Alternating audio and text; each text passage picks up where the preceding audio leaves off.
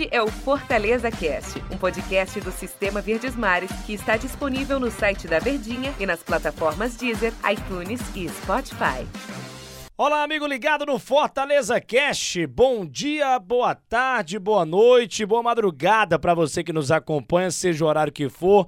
Aquele abraço, principalmente para você, torcedor do Fortaleza, para falar de um assunto muito sério, hein? Da sua história de 103 anos. Vamos falar sobre a decisão inédita, né? A semifinal da Copa do Brasil, jogo inédito na história do Fortaleza, que já vai acontecer na quarta-feira, nove e meia da noite, cobertura da Verdinha. Vou estar na narração ao lado do Tom Alexandrino, ao lado do Luiz Eduardo, transmitindo Atlético Mineiro e Fortaleza, Copa do Brasil. E a gente recebe aqui no nosso Fortaleza Cast, o Tom Alexandrino, para comentar com a gente, para papear, para falar sobre esse confronto muito histórico do time do Fortaleza e um jogo muito difícil. A gente vai comentar muita coisa para você aqui. Bom dia, boa tarde, boa noite, boa madrugada. Um grande abraço, Tom Alexandrino. Fala, Denis, tudo tranquilo, cara. Grande abraço, abraço ao torcedor que está nos acompanhando aqui no Fortaleza Cast. Vamos nessa, falar de Copa do Brasil, falar de um confronto muito histórico. Atlético Mineiro e Fortaleza, histórico para o time do Fortaleza, claro. E de cara, né, Tom? Um jogo muito difícil. Um jogo contra uma equipe que tem um grande investimento, um time que o Fortaleza ganhou no Campeonato Brasileiro 2x1 no Mineirão, mas perdeu no Castelão por 2x0, eu diria até uma vitória tranquila do Atlético Mineiro.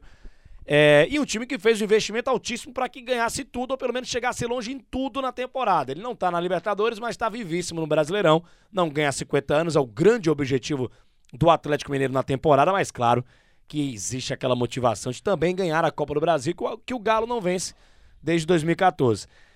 Qual a postura correta? Como se comportar no Mineirão encarando um time muito forte, com presença de torcedor no estádio?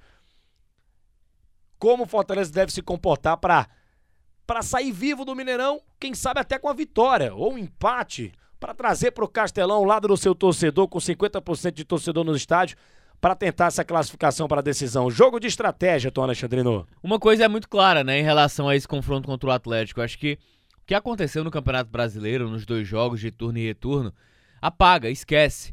A competição de fato, a Copa do Brasil é uma competição eliminatória. Você vai premiar a melhor estratégia. Vamos pensar aqui, o Fortaleza vai enfrentar um dos melhores times da América do Sul. Pegar retrospecto de Campeonato Brasileiro. Hoje o Fortaleza é o terceiro.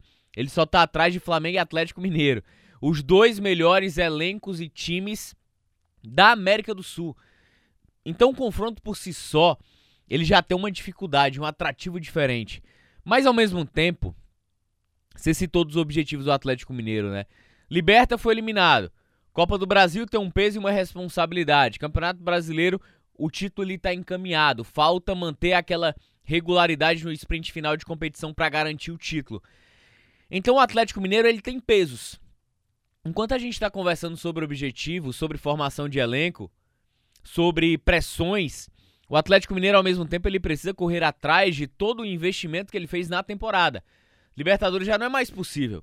Ele foi eliminado por um time abaixo do que ele, tecnicamente falando, que é o Palmeiras. Mas por que, que o Palmeiras eliminou se ele, é, se ele não é melhor do que o Galo?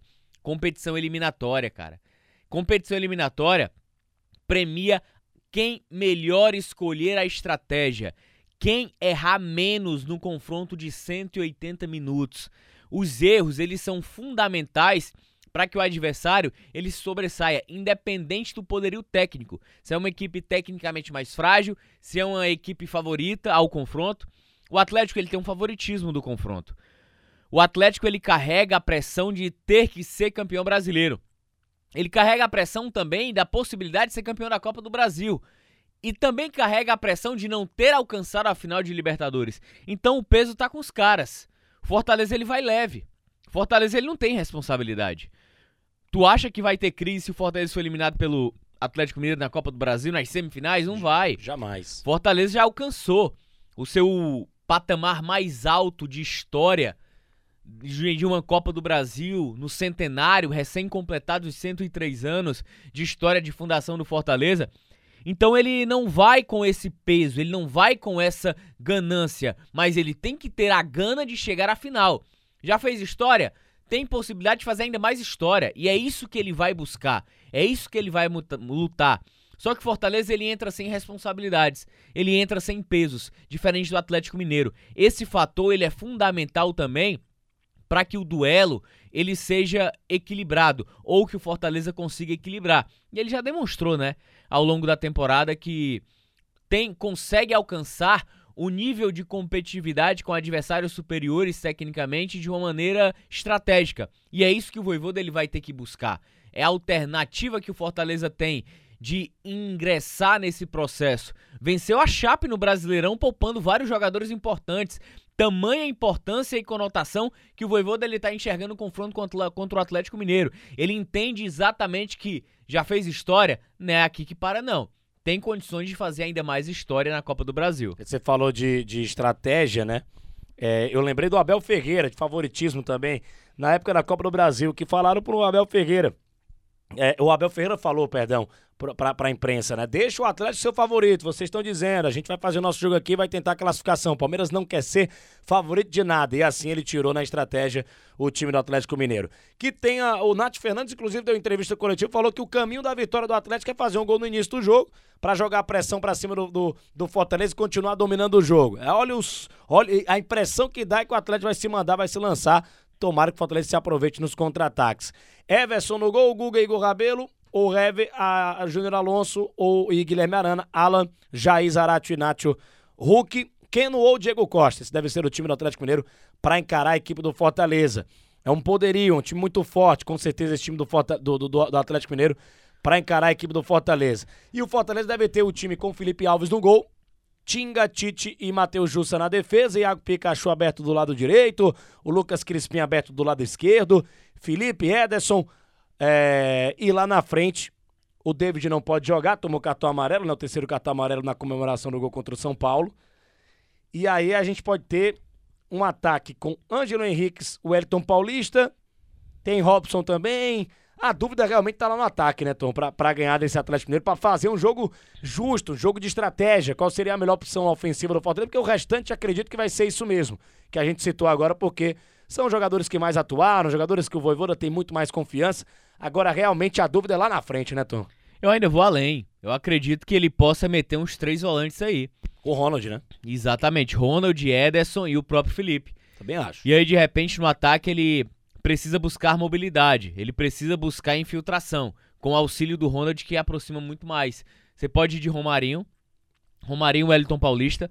Porque a gente tá falando de uma competição é, em que a experiência ela conta muito, o espírito de liderança para controlar a partida, o emocional, fazer aquela pressão mais alta, ela é muito importante. Então, eu acredito que num confronto como esse, se o Voivoda tiver que escolher, ele não vai preterir o Elton Paulista ao Angelo Henriquez. Ele vai escolher um cara que tem uma característica mais insinuante, um cara que é experiente, um cara que tem espírito de liderança, um cara que tem vestiário, que é o Elton Paulista dentro de campo, num contexto, numa atmosfera dessa, é um cara que se enquadra muito bem. Da mesma maneira que ele pode ir de Romarinho e David, ou Romarinho e Robson, que é um ataque mais móvel, né? É um ataque de mais velocidade, de rápida recomposição, auxiliando os volantes. Mas uma coisa é muito clara: Fortaleza ele vai tentar. Eita, menino, quase dá certo aqui. É. Fortaleza ele vai tentar controlar e neutralizar as ações do Atlético Mineiro, que joga com marcação-pressão, joga na marcação alta, e é nessa marcação alta onde o Atlético ele tem a sua fragilidade. Como essa fragilidade é os entrelinhas, foi onde o Palmeiras se aproveitou. Palmeiras ele conseguiu dominar no sistema defensivo o Atlético Mineiro no confronto de 180 minutos da Taça Libertadores.